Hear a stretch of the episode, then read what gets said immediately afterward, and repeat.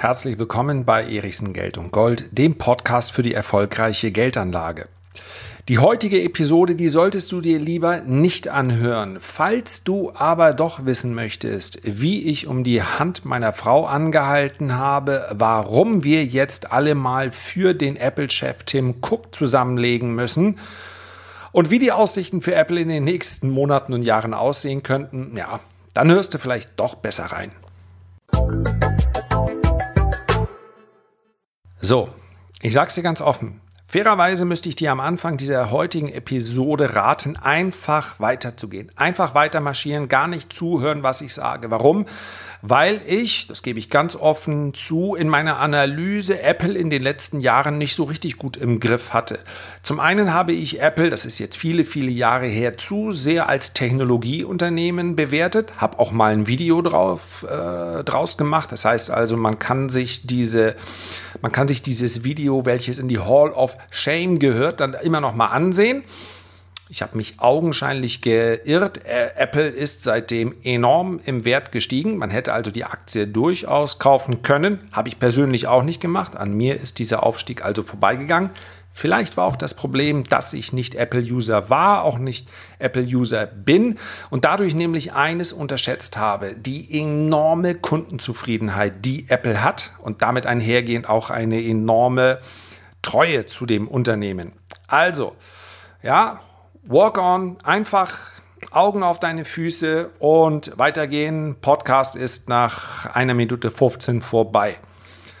Was hat das Ganze, ich sagte es ja im Intro, mit der Hochzeit beziehungsweise meinem Antrag zu tun, den ich meiner Frau gestellt habe? Ja, genau das ist, was mir nämlich in den Sinn kam look on your feet, uh, walk on, immer weitergehen. Das ist das, was wir in der Nacht gehört haben, wo ich meiner Frau einen Heiratsantrag gemacht habe.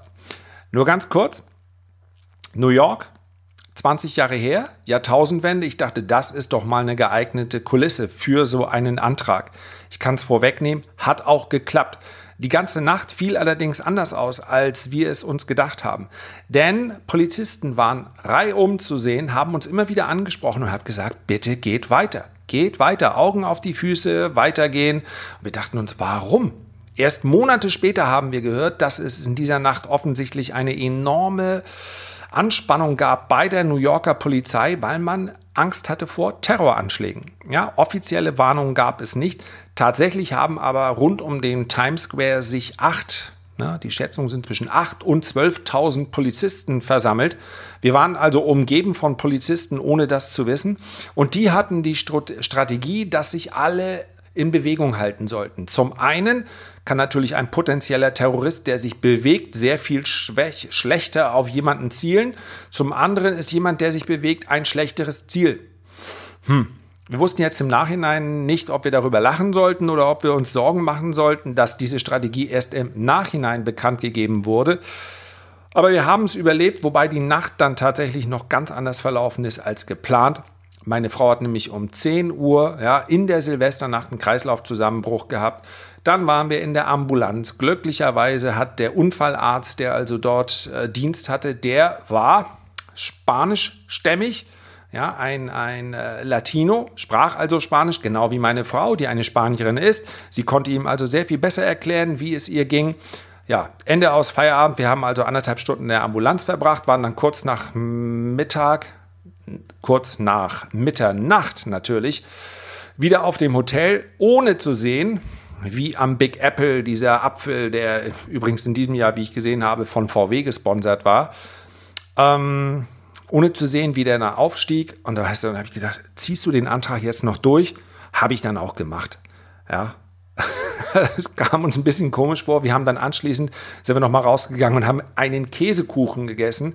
Ja, jeder weiß in New York, musst du Käsekuchen essen. Warum wir das ausgerechnet noch in der Silvesternacht gemacht haben, ich kann es dir nicht sagen. Ja, wilde Geschichte, 20 Jahre her. Tja, und wo war ich stehen geblieben? Genau, einfach immer weitergehen. Wenn du jetzt schon mal vier Minuten zugehört hast, dann kannst du den Rest von meinem heutigen Apple-Standpunkt auch noch anhören. Warum müssen wir mit Tim Cook, dem Apple-Chef, mitleiden?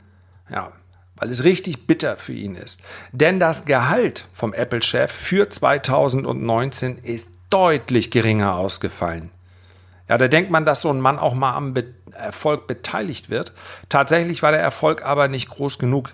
Er hat also im Jahr 2019 nur 11,6 Millionen Dollar verdient. Ja, das ist schon relativ äh, frappierend. Im Jahr davor waren es noch 15,7 Millionen Dollar.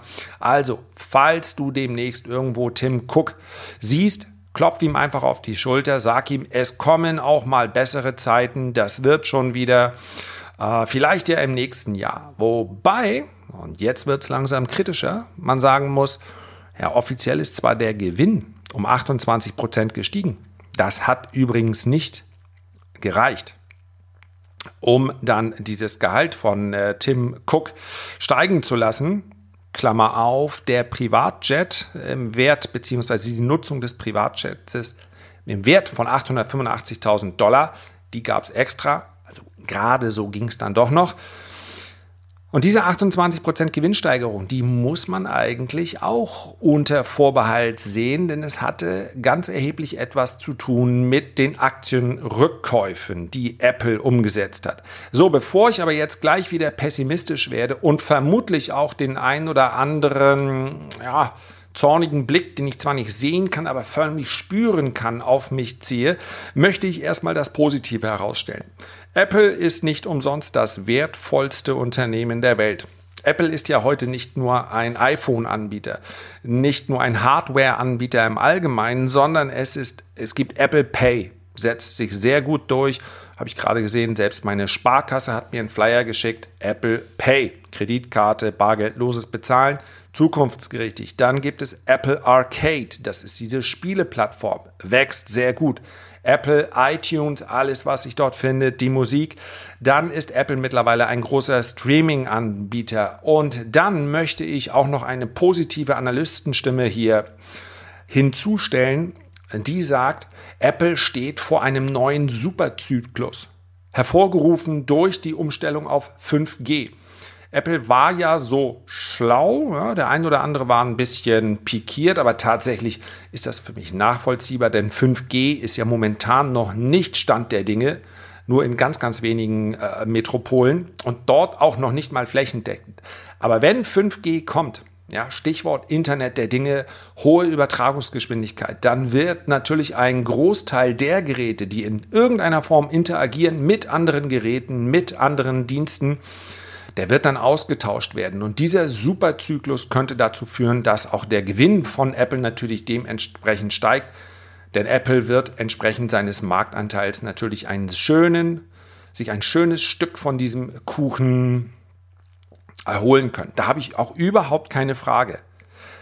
Aber entscheidend ist natürlich in diesem Moment nicht, was hat Apple alles erreicht, was wird alles Apple noch erreichen, denn das ist der Status quo. Und dieser Status quo ist in der aktuellen Bewertung der Aktien natürlich mit drin. Ja, wir sind ja nicht die Einzigen, die sich damit beschäftigen. Das heißt also, wir wissen, dass Apple Streaming macht. Wir wissen, wie groß der Streaming-Markt ist. Wir wissen, dass dieser Superzyklus kommt. All das ist momentan an Erwartungshaltung in der Aktie drin. Da tun sich gerade Privatanleger manchmal sehr schwer mit. Wenn die also hören, im nächsten Jahr, ich nehme immer gern den Automobilhersteller, Daimler bringt eine neue E-Klasse raus und die sieht toll aus.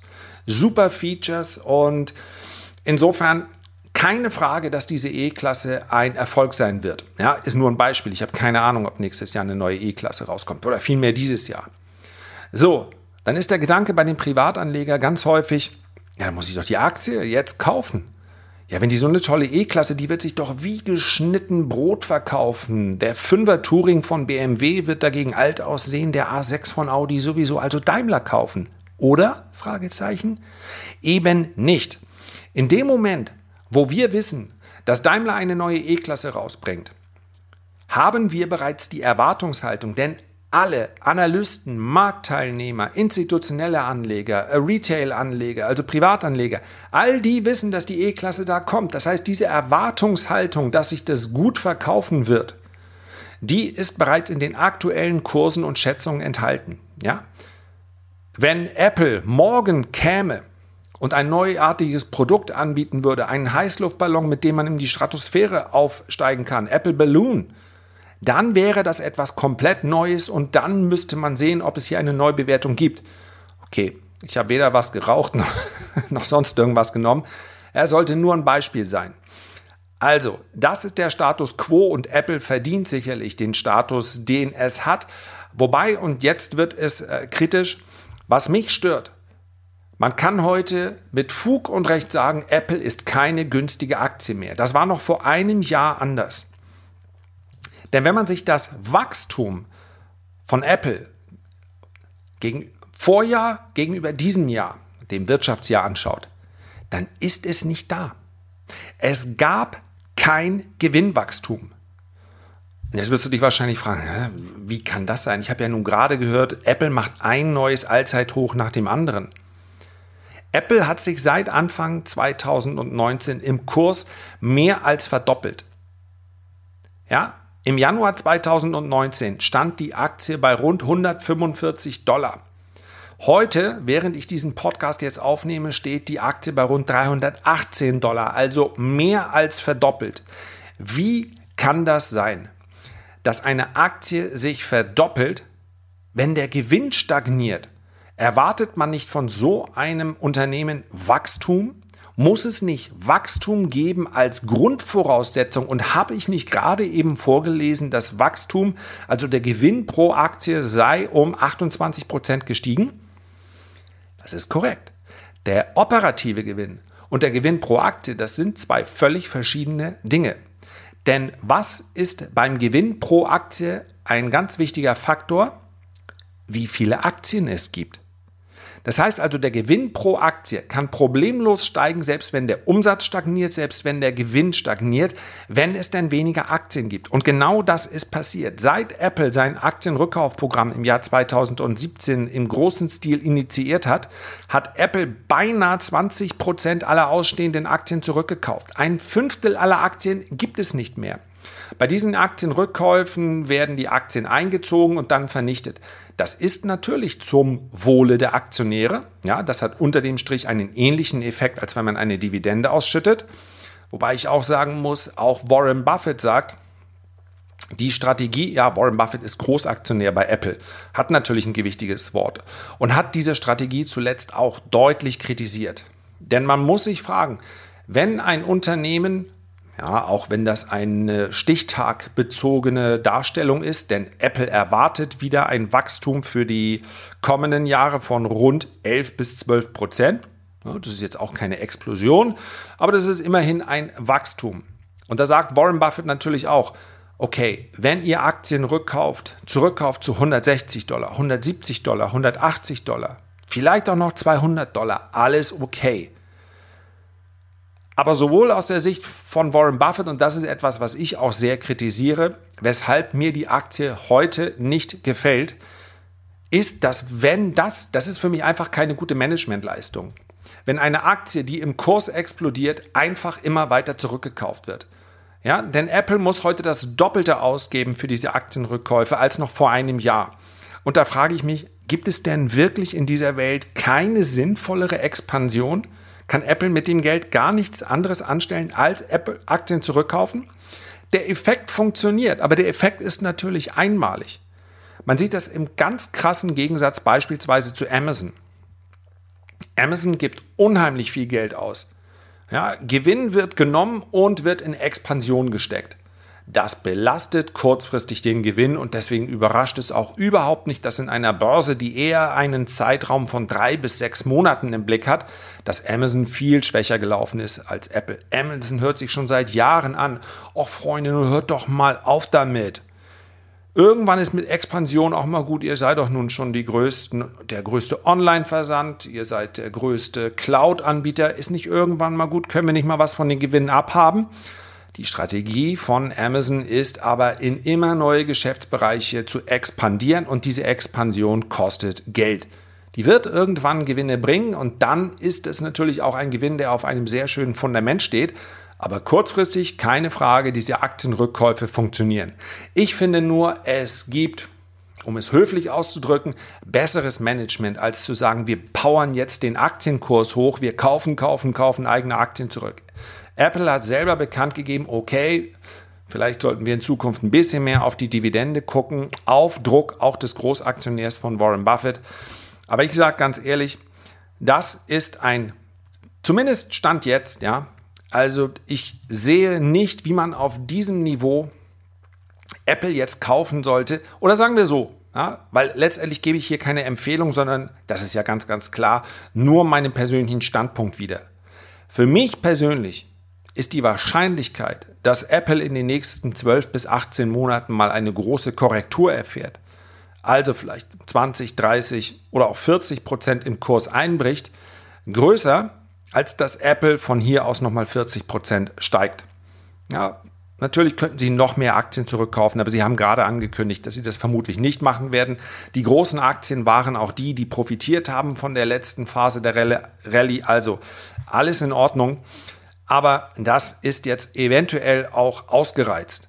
Ja? Und wenn ich noch eine kritische Stimme hinzu fügen darf. Ja, es gibt einen Portfolio-Manager und Analysten in den USA, Paul Meeks heißt er. Das war im Übrigen einer, der die Dotcom-Blase vorhergesehen hat, den Einbruch der Dotcom-Blase beschrieben hat. Und der sieht Apple deutlich überbewertet, erwartet sogar im Laufe des Jahres einen Einbruch. Sein Kursziel momentan beträgt rund 170 US-Dollar. Das ist recht, ähm, recht kritisch vielleicht sogar pessimistisch. Aber bei einem Unternehmen, bei dem sich das Kurs-Gewinn-Verhältnis innerhalb von einem Jahr verdoppelt hat, und zwar nur durch diese Aktienrückkäufe, bei dem Unternehmen kann man eben auch davon ausgehen, wenn dieser Effekt der Aktienrückkäufe wegfällt, dann wird vermutlich die Nachfrage in der Aktie auch erstmal nachlassen, selbst wenn die Nachfrage in den Produkten weiter konstant sein sollte. Also so viel als kleine mahnende Stimme und ich möchte es zum Ende gerne nochmal sagen. Ich habe Apple nur bedingt im Griff gehabt. Das heißt also, äh, du musst einfach das, was ich über Apple sage, unter Vorsicht sehen. Kann durchaus sein, dass ich mich täusche und Apple steigt wieder auf 500 Dollar. Deswegen nochmal die Feststellung, es ist nur mein Standpunkt. Unter www.erichsen-report.de findest du auch in der Beschreibung von diesem Podcast Podcast kannst du jeden Mittwoch auch noch andere Standpunkte von mir ansehen. Manchmal stimme ich mit dem einen oder anderen Analysten überein. Gelegentlich sehe ich es aber auch komplett anders. Im Fall Apple muss man sagen, die meisten Analysten sind weiterhin sehr, sehr bullisch für die Aktie. Überrascht mich nicht, weil die Analysten in der Regel erst dann reagieren, wenn die Aktie dann mal gerutscht ist. Ja, soll keine Schelte sein, aber Gelegentlich macht es Sinn, gegen den Strom zu schwimmen und insbesondere dann, wenn man den Eindruck hat, besser geht es nicht mehr. Na, vielleicht geht es dann tatsächlich nicht besser. Also, soweit zu Apple und den Aussichten, ja, so wie ich sie mir momentan vorstelle. Herzlichen Dank für deine Aufmerksamkeit. Ich freue mich, wenn du dir die Zeit nimmst, ein Feedback oder einen Kommentar zu hinterlassen und natürlich freue ich mich umso mehr, wenn du beim nächsten Mal wieder reinhörst. Bis dahin, liebe Grüße, dein Lars.